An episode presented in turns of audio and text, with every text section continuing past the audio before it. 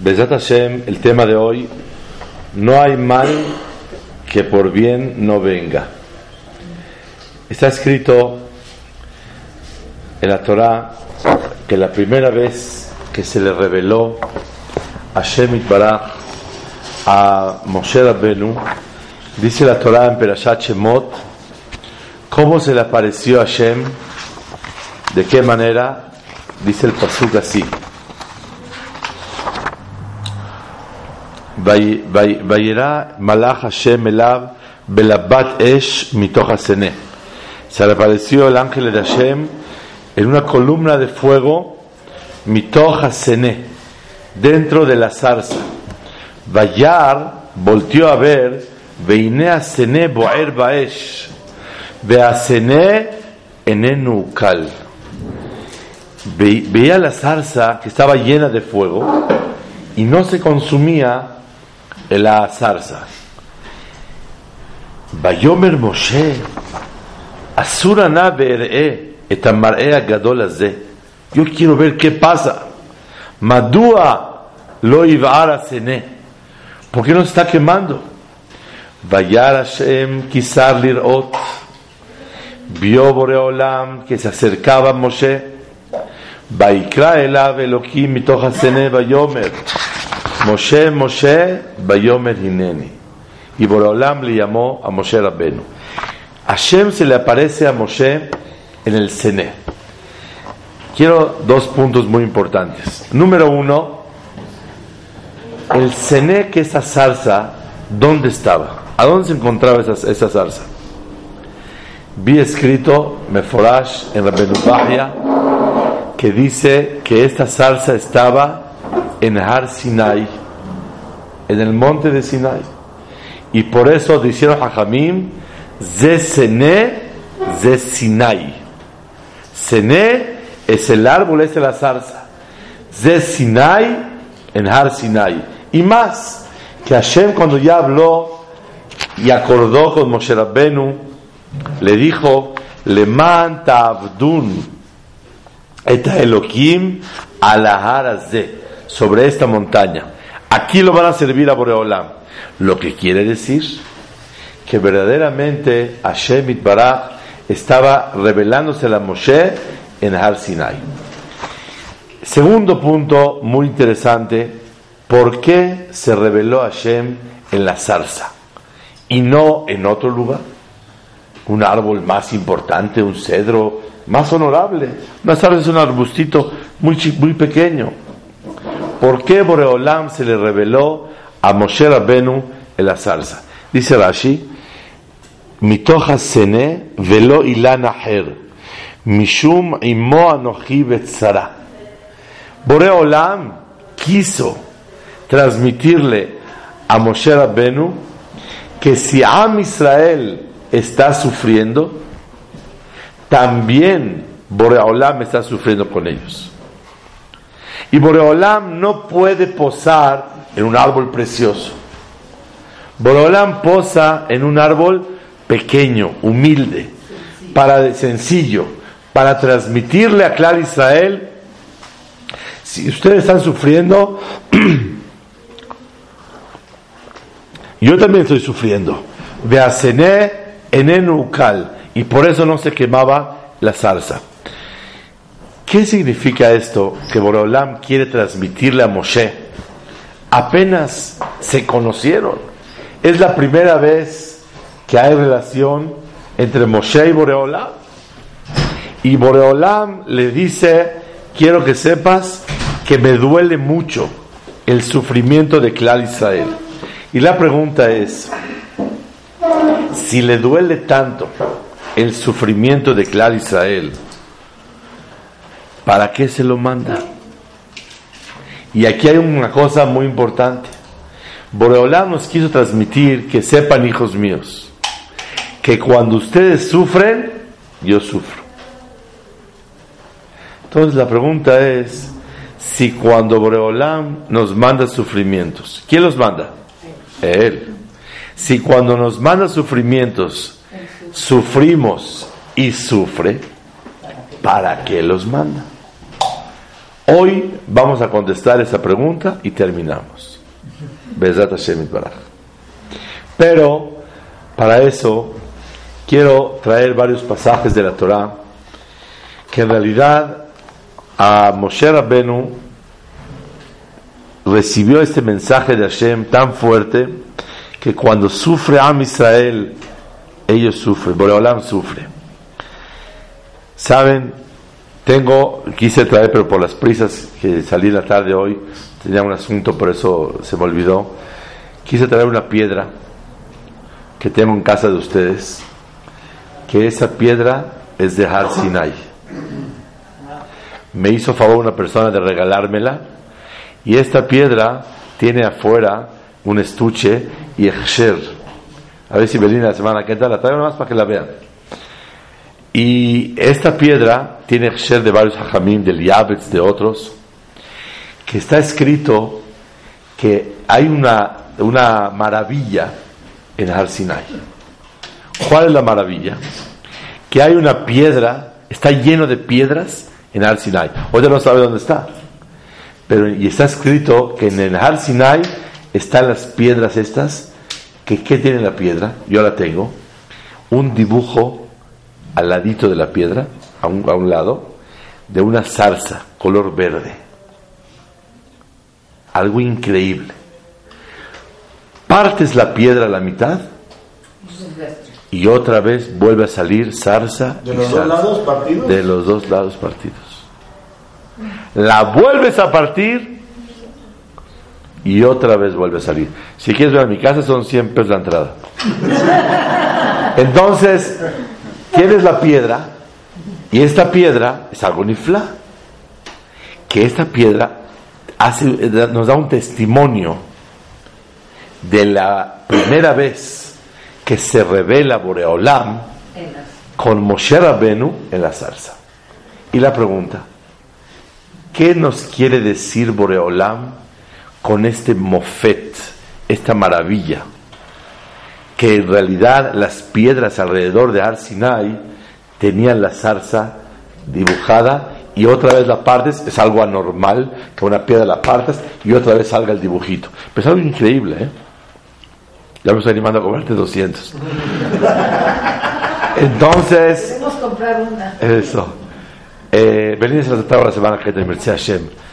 Esta, esta piedra, ¿qué significa? ¿Por qué Hashem Baraj hizo este milagro que esté para todas las generaciones este tipo de piedra? Pensé, Besat Hashem, que así como Boreolam nos advierte en Har Sinai, nadie puede hacer Hilul Shabbat, nadie puede profanar, no puede lastimar a sus padres, etcétera, etcétera. Y hay sanciones.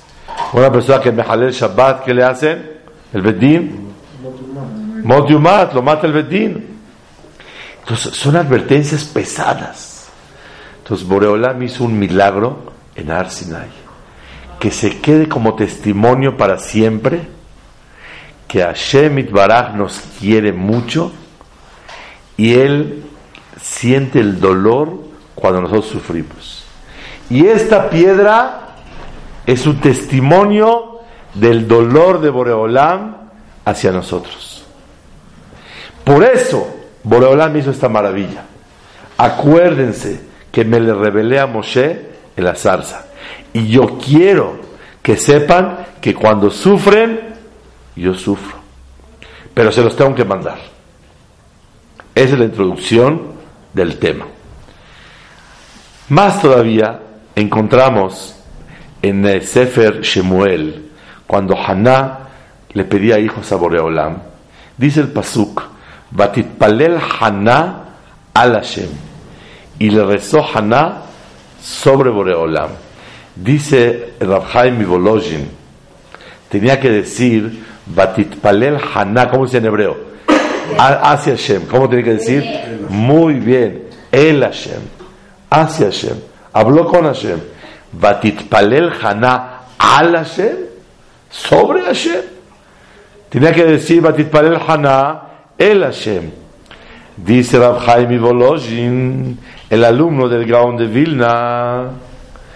¿Sabes por qué dice Batitpalel Haná al Hashem, porque Haná, cuando le pidió a Boreolam que le mande hijos, le dijo Boreolam, cuando yo sufro porque no tengo hijos, tú también sufres.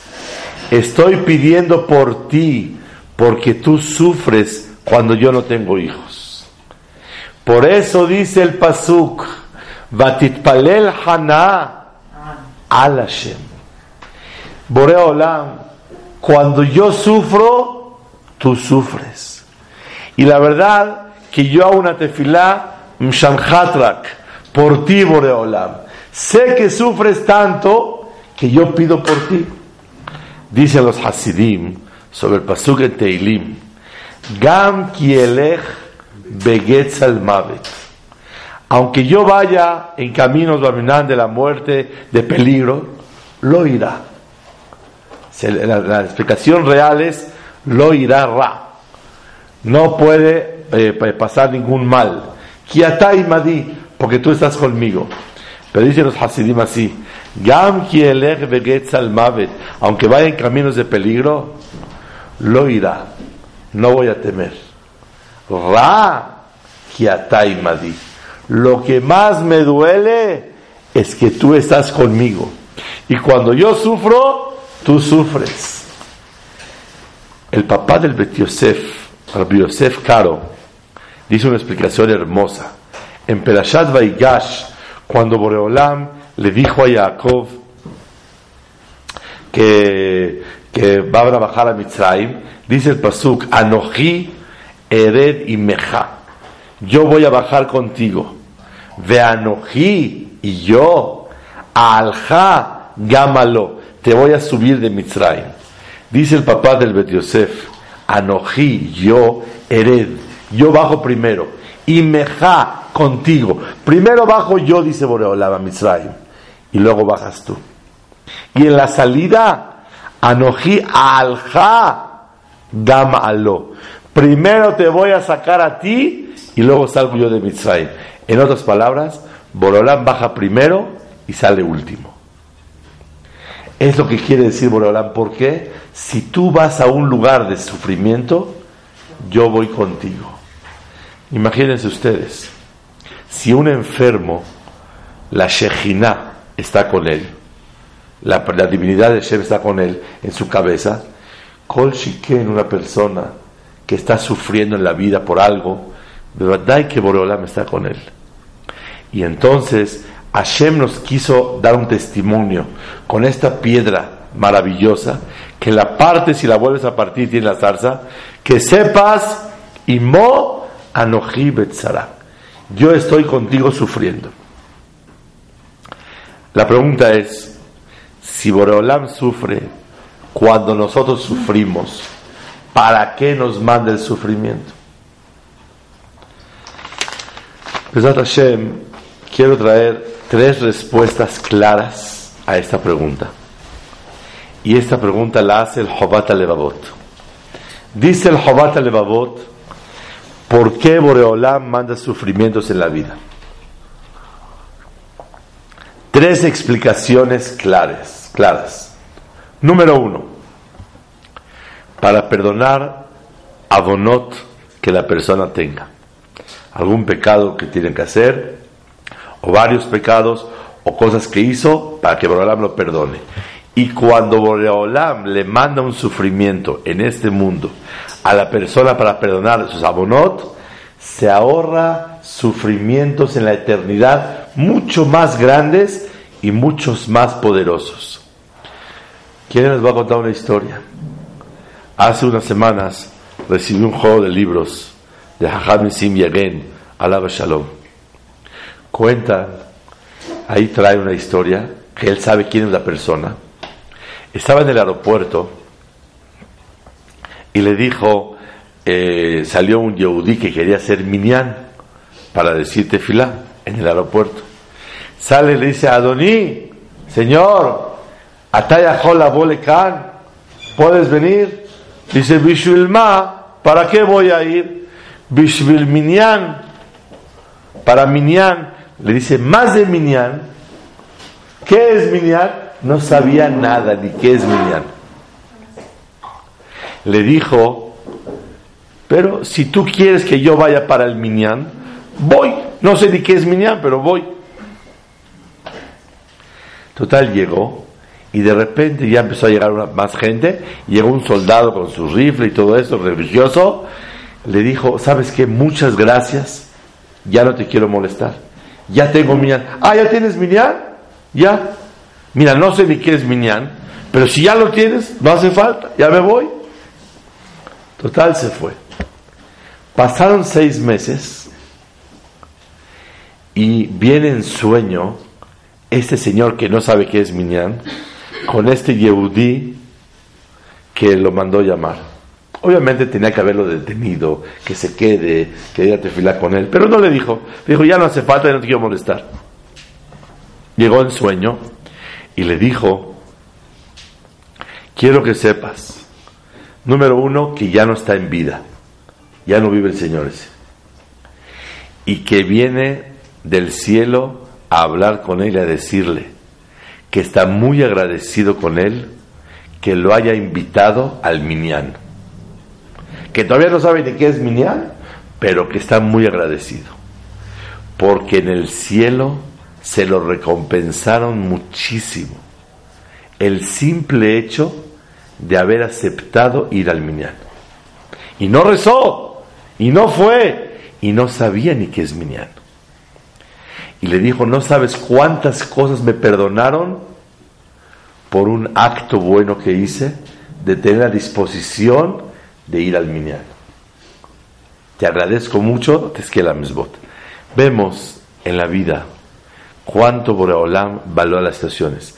Y en este mundo, el sufrimiento, que nunca Boreolam nos manda a nadie sufrimientos, pero el sufrimiento perdona cosas que después ahí son mucho más caras. Aquí pagas en pesos y allá en dólares o en euros. O sea, mucho más caro lo que la persona sufre. Ese es motivo número uno. Motivo número dos.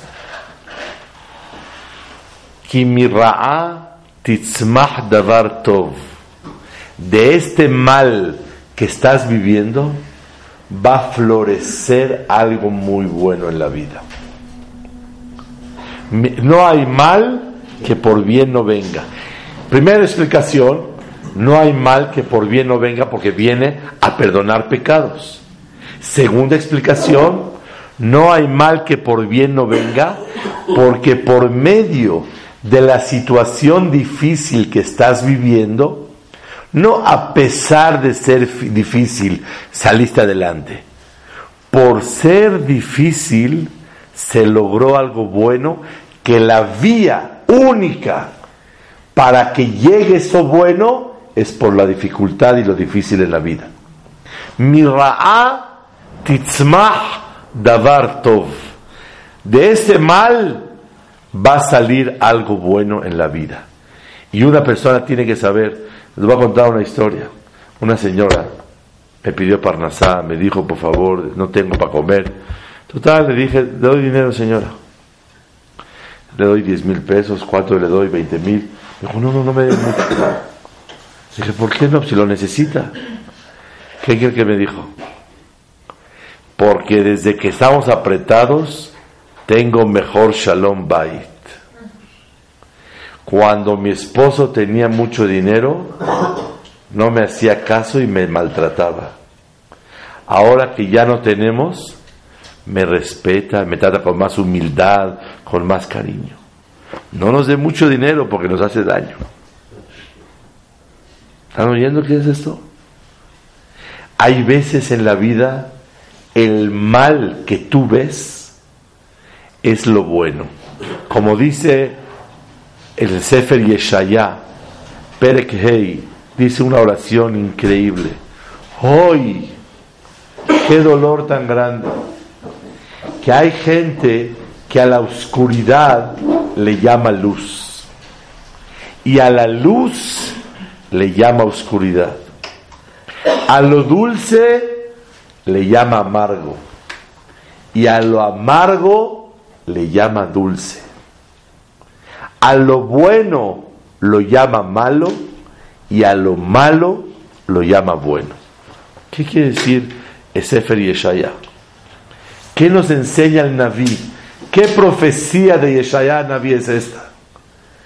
Hay gente en la vida que ve cosas y dice buenísimas, pero son un mal para él.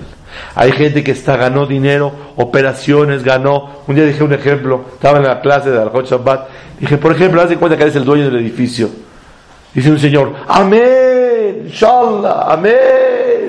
Como si fuera estar en Aila, Amén. Dije, mira, que tengas dinero, Besat Hashem, para salir adelante, es muy, buen, muy bonito. Vivir holgado, tranquilo. Pero que te vuelvas loco por ser millonario, no creas, porque los ricos no también lloran, son los que más lloran. Y se los digo, emet, hay que pedirle a Boreolam todo lo bueno. No creas que si ganaste es bueno. Tú lo ves bueno, pero es malo. Lo ves dulce, pero es amargo. Lo ves luz, pero es obscuridad. Hay veces, no, es muy bonita la señorita, es muy esto. Y muchas veces esa belleza le hace daño en la vida. Y una persona tiene que saber. Yo recuerdo una vez, vi una tefilá muy bonita de una mujer que metió al cótel a Maraví. ¿Y qué puso? Ojalá que la belleza de esta hija que tengo, que es muy bonita, no le haga daño en la vida. Y metió su papelito en el cótel para pedirle a Boreolam que la belleza no le haga daño. Es que bonito que una niña que está bonita es muy bueno. Baruch Hashem va a ser feliz, va a ser feliz a los demás, esto, lo otro. Eh, normalmente al de Jateba puede ser que todo le funcione más bonito. Pero ojalá que la belleza no le haga daño.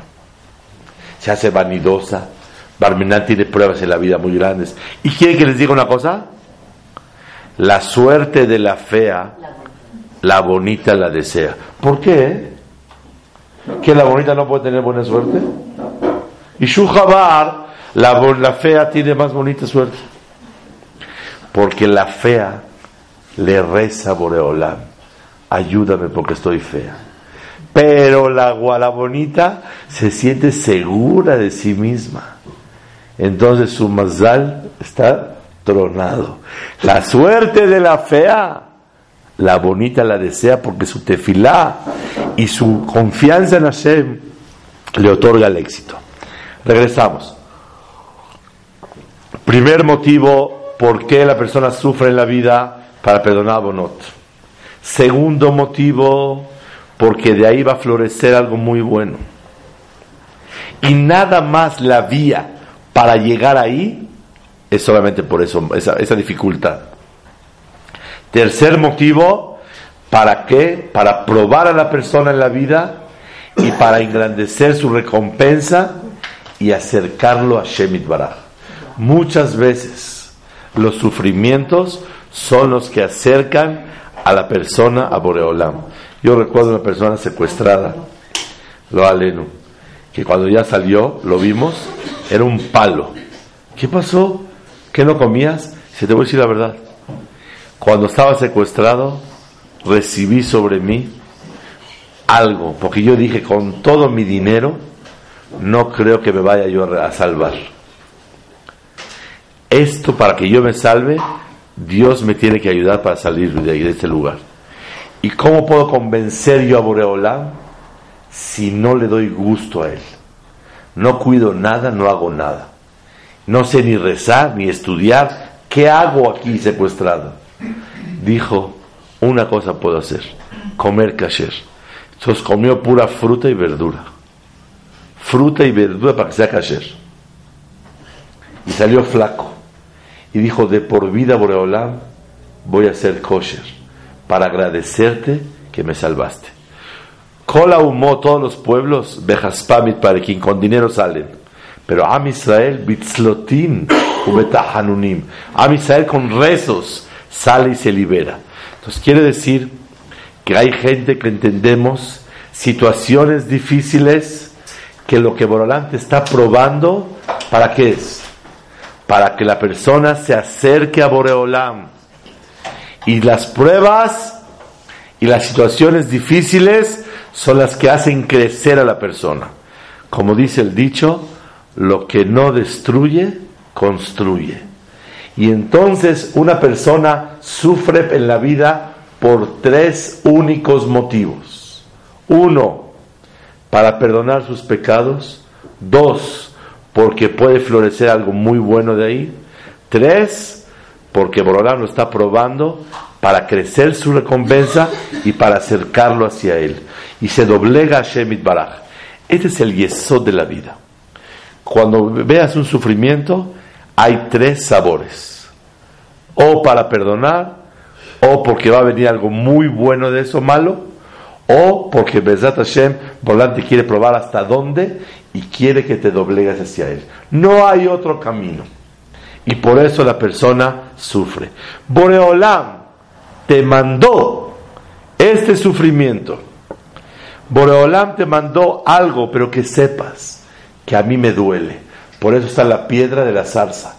Quiero que sepas que me duele muchísimo cuando tú sufres. Pero lo tuvo que hacer. ¿Para qué lo mandas, Boreolam? Si tú sufres y yo sufro, mejor no lo mandes. Pero se necesita, hijo mío. Porque no hay mal que por bien no venga. O para perdonar, o para acercar, o para que florezca algo hermoso y bonito en la vida. Moshe Rabbenu tuvo una desgracia cuando era bebé, que Paró le dijeron que van a ser el salvador de los judíos. Y le pusieron dos cosas de frente de él, la corona y un eh, carbón. Y obviamente él iba a tomar la corona. Para, dijo el rey, si es inteligente y toma la corona, quiere decir que va a ser el salvador de los judíos. Él quería tomar la corona, llegó el ángel y le movió la mano a que tomara el carbón. Y cuando vio que estaba caliente, ya saben, los niños se, meten a la boca, me metió caliente y se quemó. Y de ahí Moshe Rabbenu se hizo tartamudo. La verdad, qué dolor tan grande que un líder de Am Israel sea tartamudo. Cuando Boreolam lo está escogiendo, le dice, por favor, quiero que vengas. Y tú vas a dirigir al pueblo de Israel. Dijo Boreolam, yo soy tartamudo. Le dijo Boreolam, ¿quién le da el habla a la persona? ¿Quién le da la vista a la persona? ¿Qué le quiso decir Boreolam a Moshe Rabbenu? ¿Qué opinan ustedes? Cuando le dijo, ¿quién le da el habla? ¿Qué le quiso decir? Que todo se puede. ¿Quién te hizo tartamudo? Que todo se puede. Oh, ¿quién te hizo tartamudo? O todo se puede. Todo se puede. Lo más así común, todo se puede. Tú dijiste más lomdes.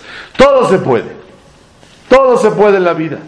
Quiere decir, si tienes algún problema, yo te curo. Yo, yo, yo a, los que no pueden ni hablar, yo les hago, les doy el poder de hablar. Ahora a ti que estás enfermo, te curo. Sin embargo, Moshe Rabbenu nunca fue curado y toda la vida se quedó tartamudo. Imagínense, cuando llegó delante de Moshe de, de, de Paró, le dice, así hablaba Moshe Rabbenu. No, no tenía gracia, no tenía nada. Y Moshe y Paró dijo, wow, yo conozco esta manera de hablar. Era el niño que creció en mi casa. Y lo reconoció después de 80 años.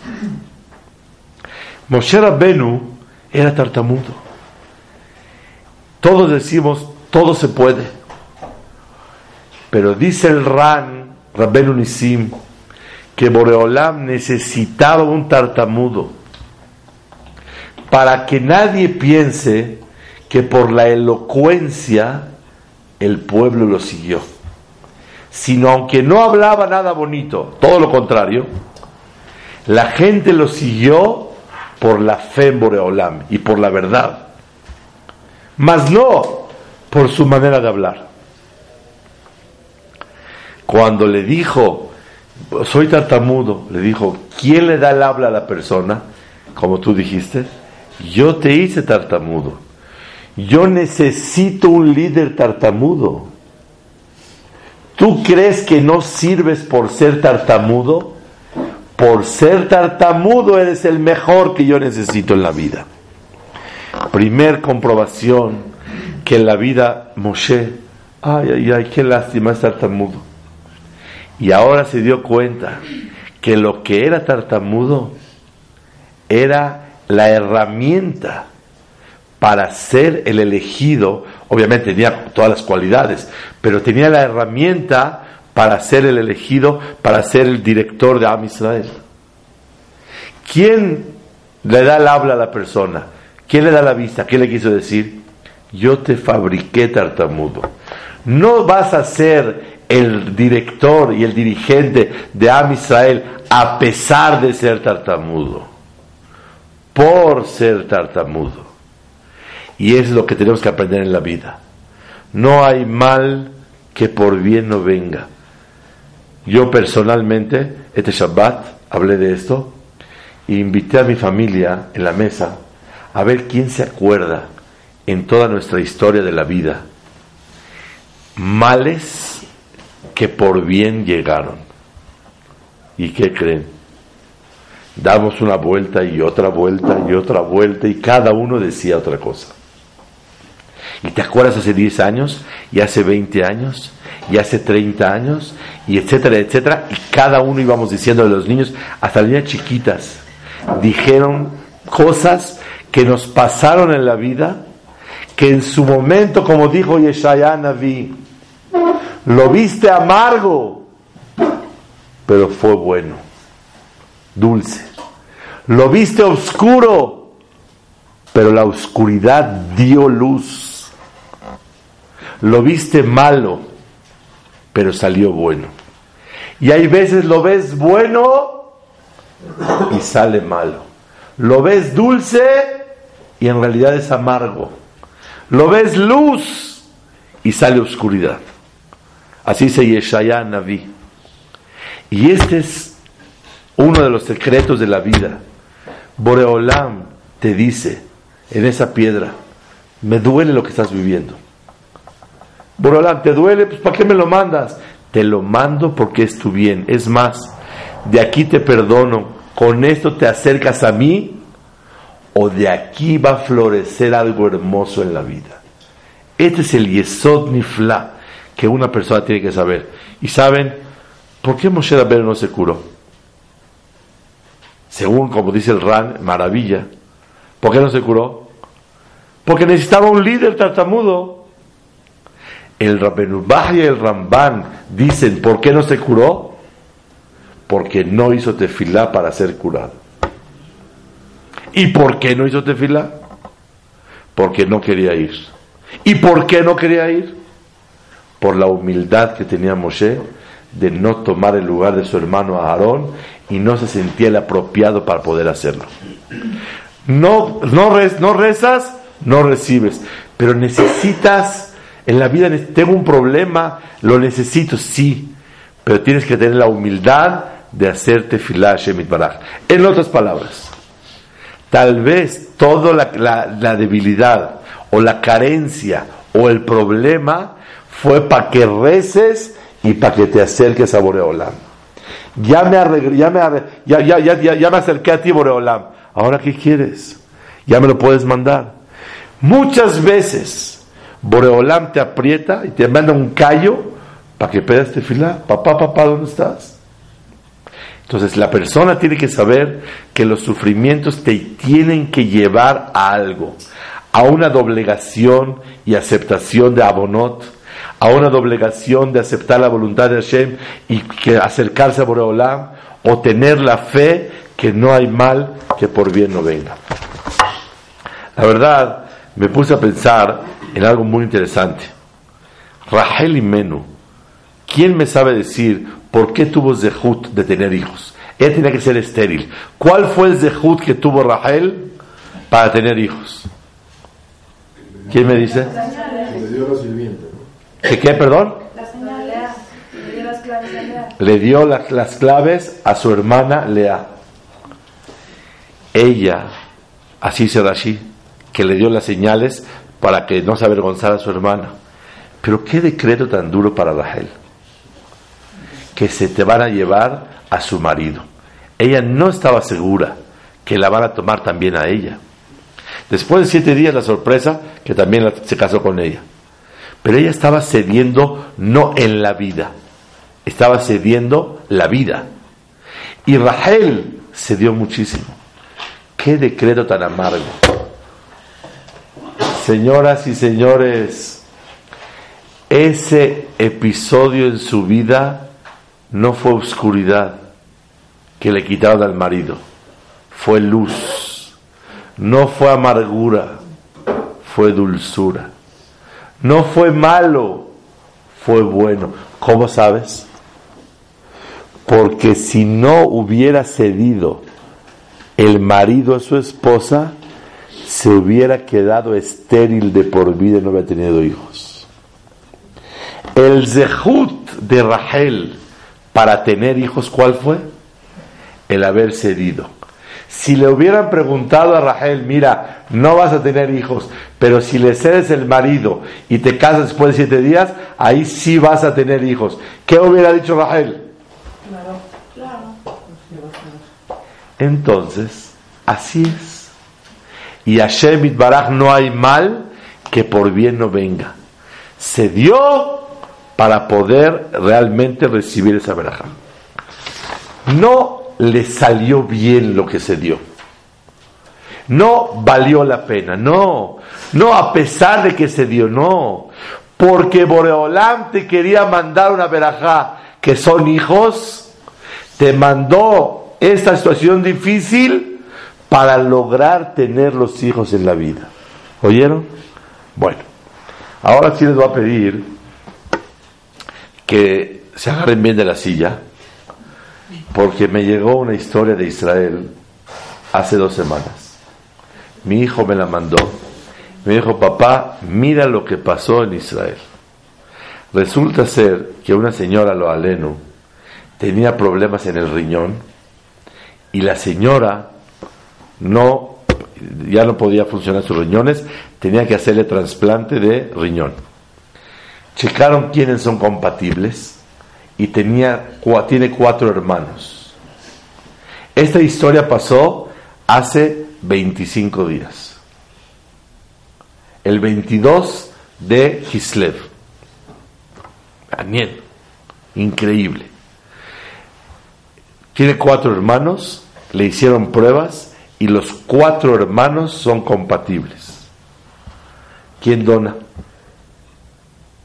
¿Qué opinan ustedes? Grande. El grande, por. El grande ya tiene menos, ya que se lo quiten de una vez el riñón, no. ¿A qué hago? ¿A quién le quito el riñón? Fueron por Rabhaim Kanievski y les dijo que hagan un sorteo. Águila y Sol. Y perdió el chico. Y le dijo Rabhaim, tú vas a donar el riñón. Ajá, por favor, estoy muy joven, tengo dos hijos apenas, me da mucho miedo yo el riñón. Otro de mis hermanos que haga la misma, yo la verdad no puedo, está muy difícil. Le dijo Rabhaim, tú lo vas a hacer. Pero jajá, compréndame, no es porque no quiero ser obediente, tengo miedo. Le dijo, no temas, hijo, nunca te va a salir algo malo de esto bueno que vas a hacer. Es para tu bien, hazlo. Lo operaron, le sacaron el riñón y abajo del riñón tenía un tumor maligno tremendo. Y no había manera de detectarlo científicamente ni con ningún aparato, solamente quitando el riñón. ¿A quién se le ocurre quitarse el riñón? Le quitaron el riñón, le quitaron el tumor y obviamente su riñón ya no servía para donar y sano y salvo. se reunieron los cuatro hermanos con Abhaim Kanievski otra vez y le fue a besar la mano agradecido que no hay mal que por bien no venga. Y tú hay veces lo puedes ver y hay veces no lo puedes ver. Y le dijo, gracias, Hajam se salvó la vida. Ahora otra vez sorteo a quién le toca. Y le tocó a otro hermano donar el riñón. ¿Qué es esto? ¿Qué es esto? ¿Qué significa este mase? Que en la vida la disposición de hacer el bien, aunque te cueste trabajo, aunque lo veas malo en la vida, me está floreciendo de ahí para ti algo muy bueno. Y ese es el yesod que tenemos que aprender. Y les voy a contar Maase Yo, yo lo vi, yo lo viví. Estábamos en el Colel hace 20 años y llegó una brej conmigo, amigo mío, y me dijo, me sacó, metió la mano a la bolsa y me sacó un sobre. ¿Qué pasó?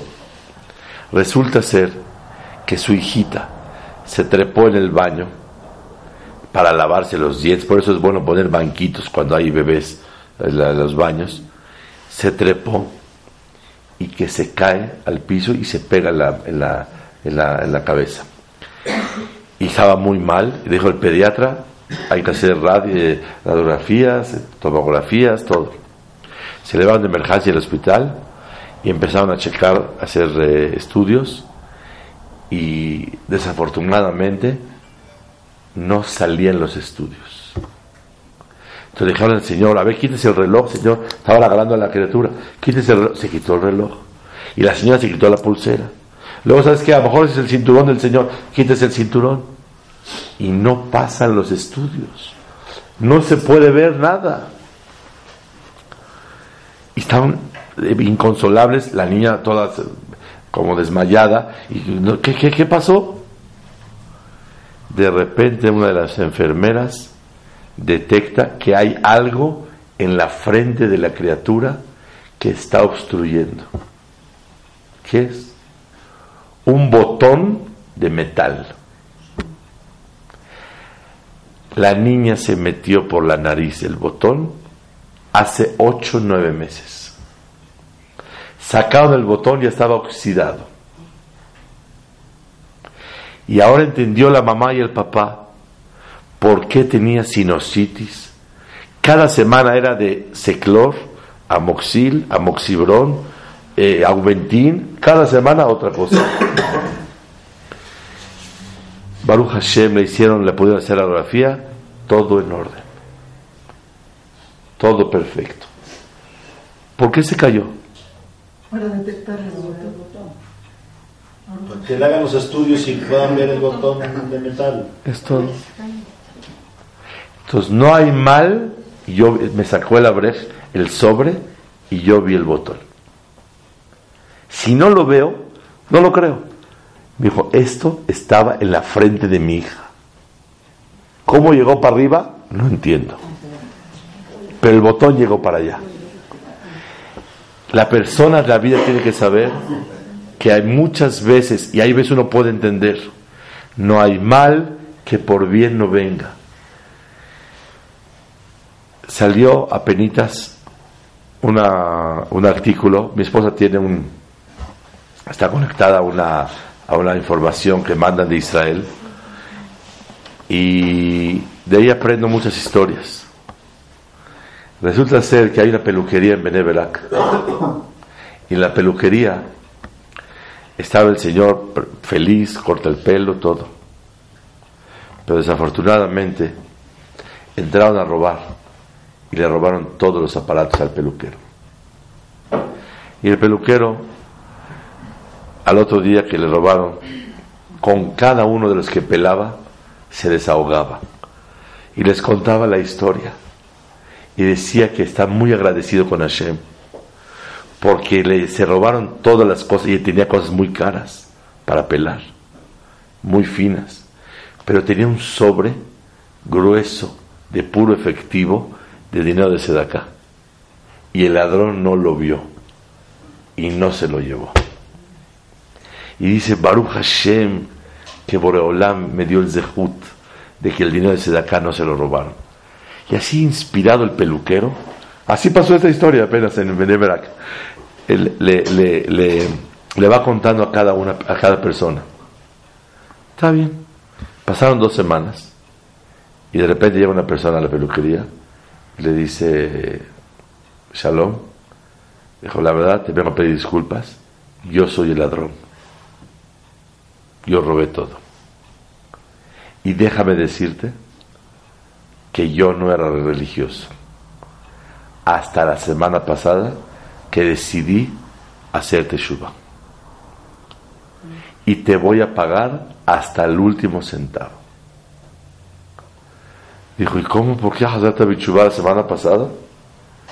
Porque inmediatamente después de que robé, algunos días después, me metí a la peluquería y entré a que me cortaras el pelo. Y me estás contando la historia que el ladrón se robó todos sus utensilios y el dinero de Sedaká no se lo robó. Y que estás muy contento y muy agradecido con Hashem. Y viste el punto blanco de la vida y no el punto negro. Y eso me cambió el enfoque en la vida.